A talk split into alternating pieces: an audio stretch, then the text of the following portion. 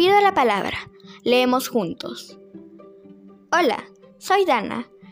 Tengo 10 años, vivo en Comas, en Lima, y les voy a leer una fábula titulada El zagal y las ovejas, de Félix Samaniego. Apacetando un joven su ganado, gritó desde la cima de un collado. Favor, que viene un lobo labradores. Estos, abandonando sus labores, acuden prontamente y hallan que es una chanza solamente. Vuelve a llamar y teme en la desgracia. Segunda vez los burla. Linda gracia.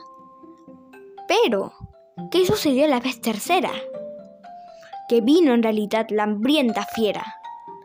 Entonces, el zagal se desgañita, y por más que patea, llora y grita, no se mueve la gente escarmentada, y el lobo le devora la manada.